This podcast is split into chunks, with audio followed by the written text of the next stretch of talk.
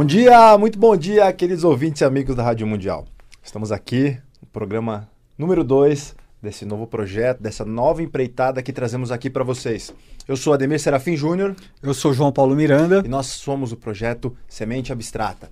Um projeto novo, mas tenho certeza que alguns de vocês já devem conhecer a carinha do João, a minha cara, ou mesmo as nossas vozes, de um projeto que nós basicamente dizemos que hoje nós somos um herdeiro conceitual do Núcleo 37, né? O qual nós fazemos com o nosso mais do que querido irmão o Thiago Rodrigues Alves e agora tocando aqui nós dois. Para você que está chegando agora, quer acompanhar esse trabalho, quer conhecer um pouco do que nós estamos fazendo, nós ainda estamos fazendo uma transição tá, das páginas das redes sociais do Núcleo 37, que concluiu maravilhosamente bem o seu trabalho, para as páginas da Semente Abstrata. Então, ainda enquanto isso, pode, dar uma, pode procurar lá no Facebook, procurar agora no Instagram, que a gente vai dar uma movimentada bem legal, e mesmo no e-mail, os contatos do Núcleo 137, que com o tempo vai ter toda a nova identidade visual que estamos trazendo aqui para vocês. Certo? Perfeito. Pessoal, para a gente começar hoje, agora até se vocês observarem aqui pela câmera no, no vídeo que nós postamos aqui no, no YouTube, tem o cronômetro correndo é, aqui. O Saturno está aqui do nosso lado. Aqui, Ele ó. vai cobrar a gente. Vai colunando a gente aqui. Ó, pessoal, toda sexta-feira, às 6 Cronos. horas da manhã, João e eu estamos aqui na Rádio Mundial 95.7 FM. Pouco tempo depois, postaremos o vídeo com a gravação desse programa no YouTube, tá? Então, se inscrevam no canal YouTube, Instagram e Facebook e a gente vai trocar muita ideia. Queria até deixar um, um beijo bem grande para o Caio José e para a Mari Andrade, que estão dando um suporte de bastidores fantástico para nós e, aliás, uma outra pessoa também muito querida que nos apoia muito, o Pedro Pirola. Pedro Pirola, eu ia falar nele tá? agora. Que são pessoas que estão nos dando um apoio muito legal para a gente dar continuidade nesse trabalho que tanta satisfação nos dá. E as, os agradecimentos vão prosseguir aí hoje nos próximos programas. Dessas pessoas tão bacanas, tão especiais que que nos ajudam, que estamos, é isso aí, não, tá todo mundo junto, né, Ademir? Isso aí. Estamos e, todos juntos. E venham trocar ideia conosco, tá? Como Agora, livres aqui, pensadores. Exatamente. Aqui na Semente Abstrata nós vamos trocar muita ideia com vocês, trazendo assuntos muito variados, sempre com aquela pegada pop que vocês já estão acostumados de ver o João e eu conversando. Sugiram, questionem, é, vamos trocar ideia, tá bom? João, uma coisinha que eu queria que nós utilizássemos para começar esse programa de hoje aqui. Vambora! É um quadro que na, no programa da semana passada eu comentei com vocês. E semanalmente nós vamos abordar aqui que são alguns fatos daquilo que nós chamamos de história oculta.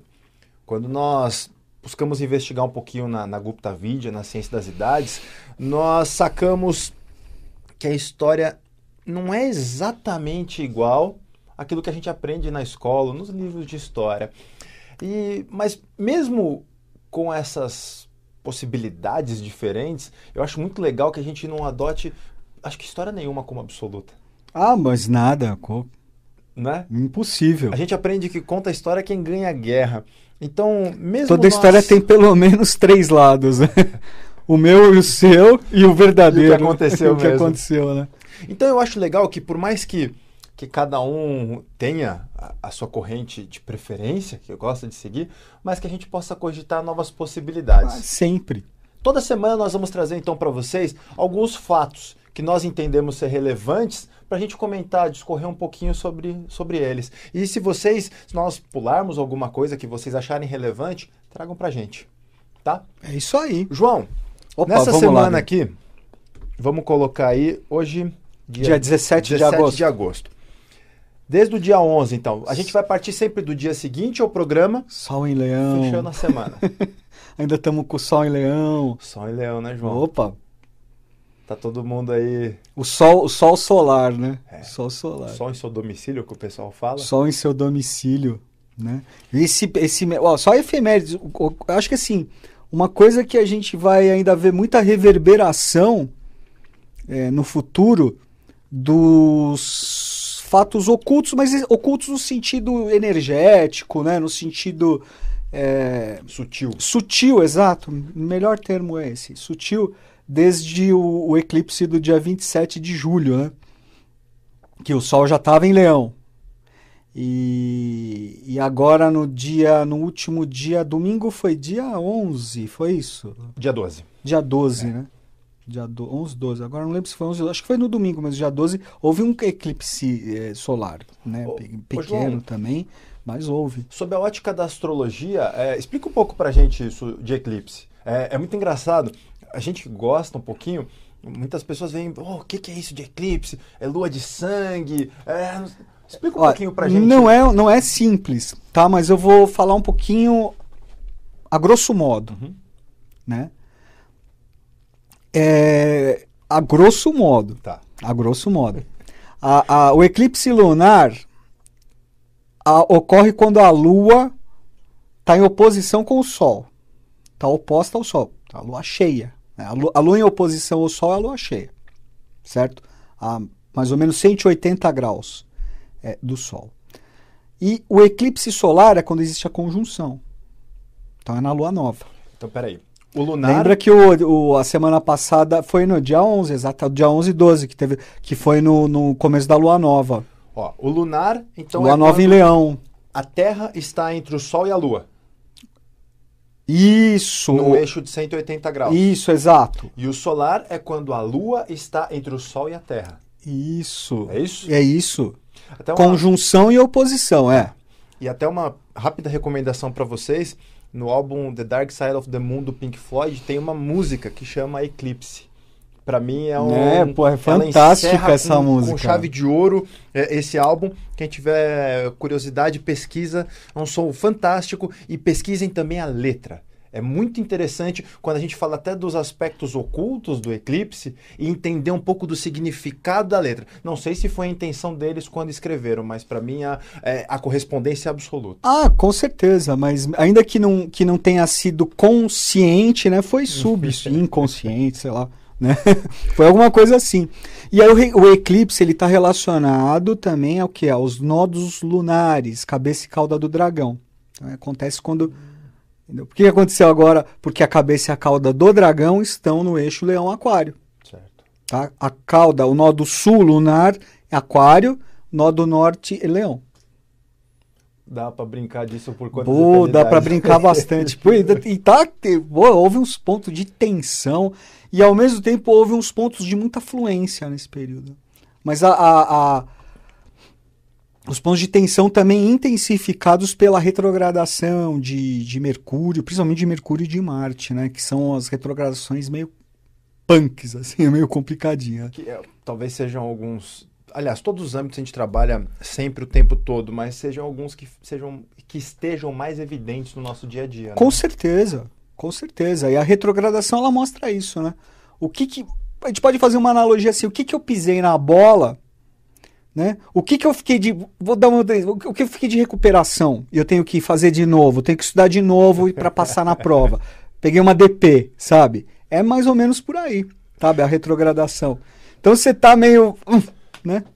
Mas então é esse período aqui é não um dá pra pe- colar nessa prova, não, né? Essa prova não dá pra colar. E aí vem só Saturno ali, ó, o Cronos. Pega. E, ó, pessoal, até uma coisa bem importante para comentar com vocês. O João é astrólogo, então sempre vai ter aqui uma pitada de astrologia no nosso Pitadinha, programa. né? Sempre uma, uma visão aí de um, de um astrólogo muito competente Umas reflexõezinhas aí, né? Tá. Obrigado, Ademir, obrigado. Mas imagina. João, Vamos lá. Ó, eu vou comentar alguns fatos que eu identifiquei nessa semana que eu acho bem bacana. Beleza. E eu queria que depois você comentasse Ah, uns. eu, eu- pode, pode deixar. Ó, no dia 11 de agosto, não tem necessariamente nada oculto nesse primeiro ponto, mas é o dia da fundação dos cursos jurídicos no Brasil. No Brasil, 11 de agosto, 1827, né? 27, É, né? a fundação do Largo São Francisco. Que é uma Seu filho de lá. querida casa. eu acho super importante, é, mas infelizmente. é, Eu gosto.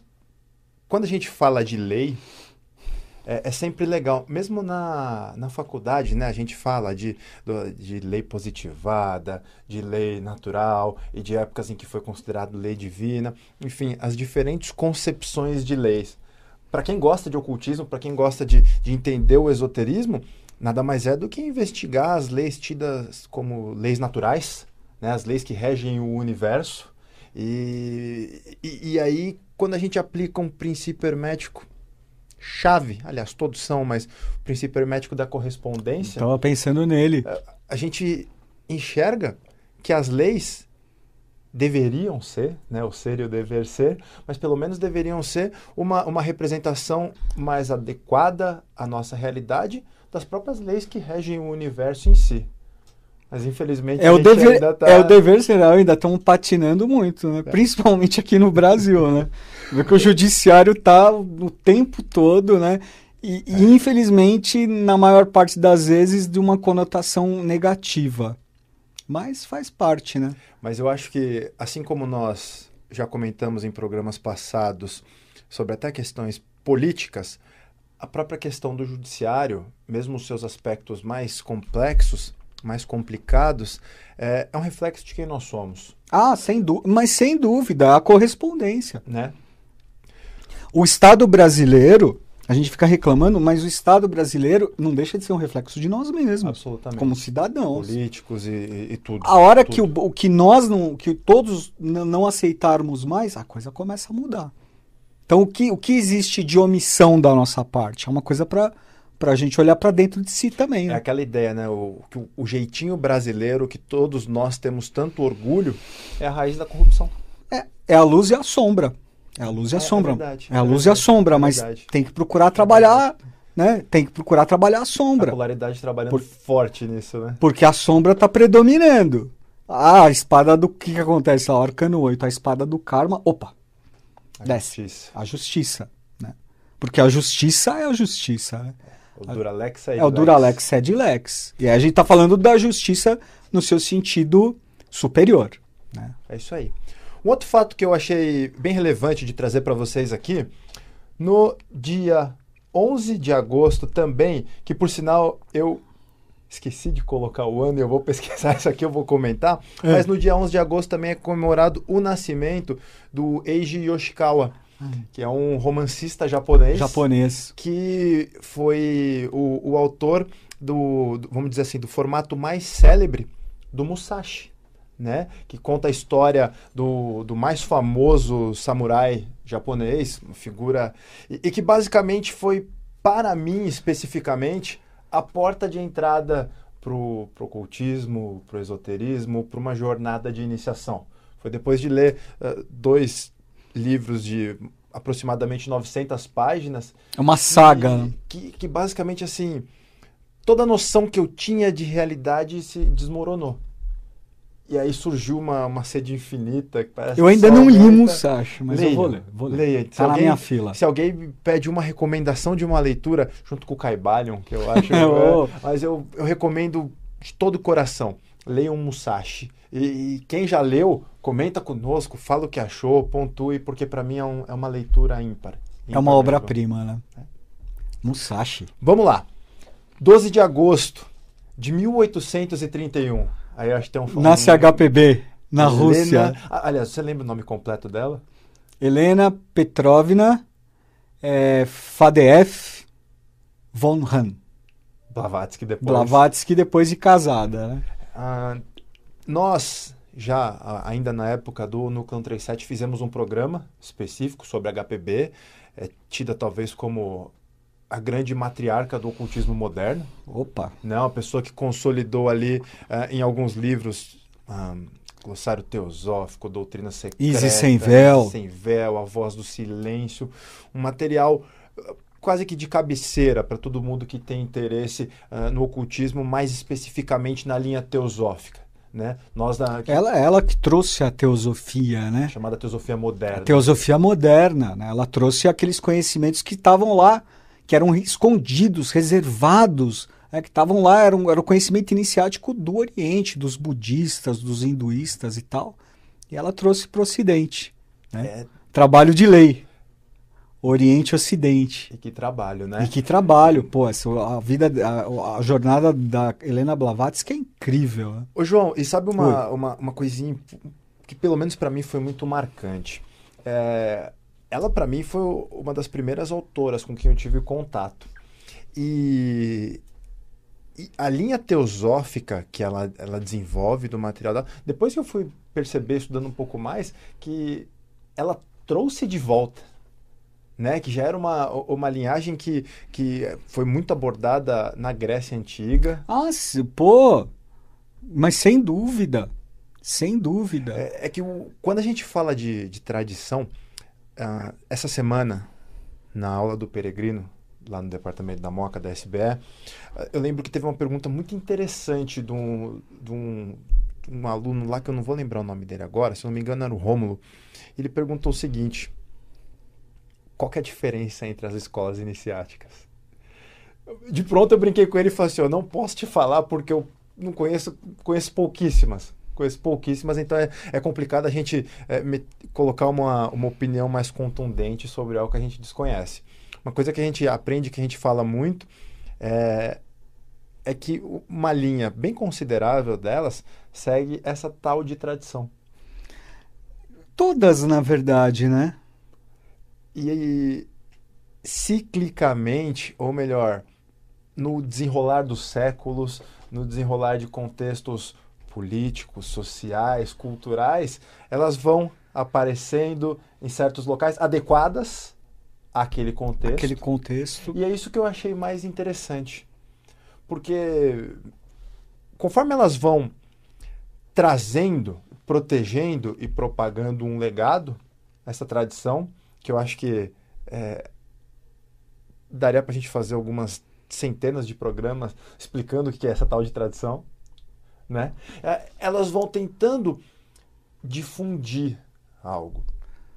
Agora, o que é esse algo? É, é, eu vejo, né? É o itinerário de Ió que a gente falou, o itinerário da evolução, né? É, então é como você bem falou, Ademir. É, cada em determinada época, em determinado contexto histórico, social, de acordo com a evolução seguindo o itinerário de O, a marcha do leste para o oeste, né? oriente para ocidente, é, quando é preciso fazer um trabalho, fixar um novo estado de consciência, uma ma nova manifestação avatárica, o que seja, é formado que um núcleo de uma escola iniciática, de um colégio iniciático, de uma ordem oculta, secreta, que vai preparar espiritualmente, que vai trabalhar ocultamente as bases daquela nova filosofia, daquela ambiência, não é? Então, eu vejo como é, todas, na verdade, todas as tradições, sem exceção, elas vêm desse desse fio comum, certo? E durante, porra, sei lá, durante milênios, a gente fala assim, é, na área Varta, né, a, a, a, o ciclo ariano, o ciclo ário, que remonta aí a, a centenas de milhares de anos, esse centro primordial, vamos dizer assim, era no Oriente, tá? Era no Oriente. Então, mesmo aqueles iniciados do Ocidente iam beber na fonte no Oriente, como uhum. foi o caso de, de Jesus, não é? E mesmo de vários. É, é, é curioso a gente observar que, por exemplo, no Oriente existem referências ao rei Salomão, um rei hebreu, né, o famoso rei Salomão. É, existe lá o trono de Salomão. Eles, por quê? Porque, é claro, o, o, o Salomão era um iniciado da tradição hebraica, hum. né, herdeiro ali da tradição de Moisés, de Abraão, Moisés e tal, mas a base tá no, tava no Oriente, estava uhum. no Tibete. Por isso também que no, o Jesus, né, dos 13 aos 30 anos, foi se iniciar nas fraternidades, no Egito, no Líbano e depois na Índia, no Tibete.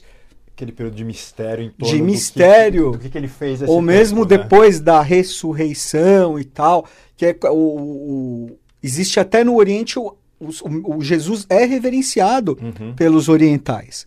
Isso é legal dos orientais, das, das tradições orientais. Lógico que existe é, no Oriente é, é, fanatismo também, mas os orientais são mais abertos. Né? Então, é, o Jesus, eles chamam de mestre Issa. Né? É, é, ele é reverenciado também como um mestre. Você sabe que eu, eu acho que você tocou agora num ponto muito legal. É, sei que até a gente tem mais alguns pontos para comentar aqui, mas ah, eu, acho que, eu acho que vale a pena a gente gastar uns segundinhos em cima disso. Porque o modo como essa tradição ou itinerário de Ió vai evoluindo, vão surgindo pessoas, vão surgindo ordens, vão surgindo instituições, vão surgindo escolas que carregam o mesmo objetivo. Carregam o mesmo objetivo e elas estão adequadas ao contexto em que elas estão surgindo, em que elas estão se firmando. Todas têm suas limitações. Claro. Todas têm suas limitações. Todas têm a sua importância. Então é legal a gente entender isso, que uh, o que veio antes talvez tenha algumas limitações que nós não tenhamos hoje, mas teve sua importância. Chegamos onde chegamos por termos, termos passado por lá. Do mesmo modo, algumas outras coisas que virão. Cabe a nós entender a essência do trabalho que cada uma delas fez, tentando embasar e potencializar essa evolução. Claro. Eu acho que isso é um, é negócio Sim. muito chato. Porque há uma tendência muito grande. Ah, eu, eu frequento a eubiose, você frequenta a teosofia. Ah, é, não, não, ah, você frequenta tal, você frequenta. É, é, acaba, acaba sendo quase que uma, uma competição. É, uma disputa. Por pessoas que têm o mesmo objetivo. É, é... é, e no fundo a essência é a mesma. Não é? Né? Assim como as religiões, a essência é sempre a mesma. É. A essência do Islã, do cristianismo, do judaísmo, do hinduísmo, do no fundo é igual. A essência, a essência é igual. É, inclusive, vocês podem esperar que uma das características da, da semente abstrata é que nós traremos convidados aqui para conversar conosco. E vocês podem esperar convidados das mais distintas origens, Opa. filosofias, religiões, opiniões a ideia é o que? É buscar pessoas que querem construir um, um, um, debate saudável. Um diálogo. É isso aí. Né? Pode esperar. E trocando vivências e experiências. João, e uma. Duas outras coisinhas que eu, que eu trouxe aqui também, hum. que aconteceram nessa, nessa semana de agosto. Uma é 15 de agosto de 1534, fundada a Ordem dos Jesuítas. Ordem dos Jesuítas, né? Eu, eu acho bem relevante isso, no passado nós fizemos um trabalho sobre o Papa Francisco. Papa Francisco. E eu lembro que você trouxe para nós que há uma misteriosa ponte entre o fim da Ordem dos Templários, fim entre aspas, e o início da Ordem dos Jesuítas. É, eu lembro que você comentou, eu sei que você, você conhece alguma coisa disso. É, dá para falar assim, né, rapidamente o seguinte, né? A, os Templários o trabalho deles foi através da riqueza. Hum. Eles eram muito ricos. E isso que acabou gerando o fim deles, certo? Eram monges e guerreiros ao mesmo tempo. Os, os, os jesuítas é, mon, são também monges e guerreiros, mas acabaram crescendo, conquistando através do que? Da pobreza, tá? Da, do voto de pobreza dentro, de, dentro, dentro da religião é, da Igreja Católica, mas um dentro meio. Entendeu? Meio. Um, a ordem jesuíta é uma outra coisa, né? Tá. É uma outra coisa. Mas existe essa ligação forte com os templários. E tanto que também em 1750 e alguma coisa, agora eu não lembro exatamente a data, é, a ordem foi extinta, os jesuítas foram expulsos do Brasil, de Portugal, foi aquela confusão toda, de outros países também. É uma polêmica bem interessante. É uma polêmica história, muito né? interessante. acho que ainda a qualquer hora a gente pode voltar Pô, a falar sobre isso. Na história deles é, é incrível. E. Tanto lado de luz e de sombra. Quer comentar também? Ah, falar rapidamente, né? Caralho. Também, dia. É, vai, voa. Mas, ó, dia.